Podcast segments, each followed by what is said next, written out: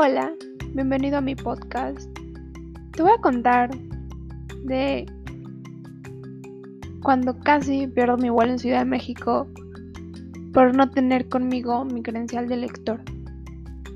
Yo eh, nunca he viajado sola, casi no viajo en avión, viajo más en auto porque es más cómodo, eh, como es un viaje familiar, pues se puede turistear más a gusto si llevas tu propio vehículo, ¿no?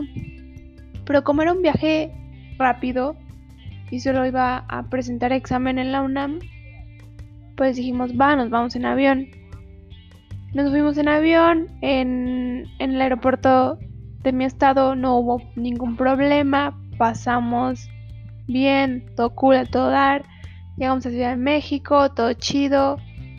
Pero en el, en el lapso del regreso, mi hermana había comprado unos, unos, unos utensilios de cocina que le iban a servir.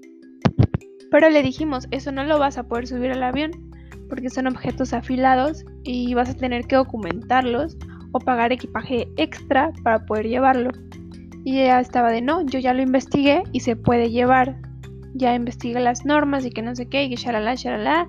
Yo dije, bueno, pues ya investigaste, no te digo nada, pero yo te estoy diciendo que eso no lo vas a poder llevar, no lo vas a poder pasar. Se lo dijo mi papá, se lo dije yo, se lo dijo mi mamá, y estaba de que no, pues sí lo voy a poder llevar, ¿no? Yo llevaba los boletos de avión pues en, en la aplicación de la aerolínea. Y pues yo los mostré, pasamos, mostré mi INE, pero pues obviamente como solo llevaba equipaje de mano, y llevaba mi INE en mi cartera. Yo no soy de cargar cartera, ni de cargar bolsa, ni de cargar mi INE. Em, pues pasando ya a donde dejas el equipaje y te revisan, metí mi, mi credencial, mi, mi cartera a mi mochila. Yo bien normal, ¿no? Pero luego a mi hermana no la dejaron pasar pues los utensilios que llevaba y salió que iba a documentarlos. Pero yo dije, no, pues yo voy con ella porque yo llevo pues los boletos y no la van a dejar pasar si no muestra el boleto, porque tenía el boleto, pero el muchacho dijo que no estaba completo, no estaba completa la captura de pantalla, entonces yo tenía que salir con ella. Yo salí, yo no sabía que tenía que llevar mi INE de nuevo. Salí, se hizo un show, no pudo no pudo documentar, tuvo que dejar este sus utensilios ahí en el aeropuerto. Hasta salió mi mamá porque nos fue a buscar. O sea, fue un gran show. El único que se quedó ya dentro del aeropuerto, por así decirlo, para abordar era mi papá. Pero mi mamá, mi mamá y mi hermana llevaban su INE y yo no sabía, de verdad, yo no tenía ni idea que tenía que llevar mi INE. Entonces yo cuando quiero pasar de nuevo con el señor, me dijo, no, pues es que tienes que mostrarme tu identificación. Y yo así de, ¿cómo? ¿Qué? ¿Qué? me dijo, no, pues tu INE. Y yo, oiga, pero es que no tengo mi INE. Me dijo, ¿cómo que no traes tu INE? Y yo, no, pues es que yo no pensé que me la fuera a pedir otra vez. Como ya pasé, dije, pues me va a dejar pasar. Me dijo, no, tienes que tener tu INE. Y yo así de, oh my god, ¿cómo puede ser eso posible? Yo me estaba muriendo. De verdad que estaba así como que súper nerviosa. Dije, no, ya me regresé caminando y me regresé en autobús. No llevaba nada, solo tenía 500 pesos en mi celular. Y yo, mi ser, mi cuerpo y ya. El señor tenía mucha intención de dejarme pasar, la verdad. No sé qué cara me veía, cara de preocupación, no sé yo. Todo fue durante la pandemia, o sea, COVID y todo. Y señor, si en algún momento llegué a escuchar esto, muchas gracias. Yo sé que me quería dejar pasar. Su supervisora le dijo que pues que no podía dejarme pasar si no mostraba mi identificación, porque hasta eso le mostré una foto y le dijo, oiga, es que soy yo, mire, es mi INE. No, pero en foto. Y me dijo, no, eso tiene que ser física. Y yo, ay, caracoles, ¿no? Dije, ya fue este pedo. Pero eh, le marqué a mi hermana y mi hermana así, no, pues para qué te sales sin tu INE, ya sabes que siempre tienes que regañándome, obviamente. Y así de, oye, por favor, pásame mi INE. Y se fue, o sea, ella corriendo, me dijo, me dijo, el señor bien buena onda, la verdad. Fan. Lo quiero mucho, señor, lo admiro, lo respeto.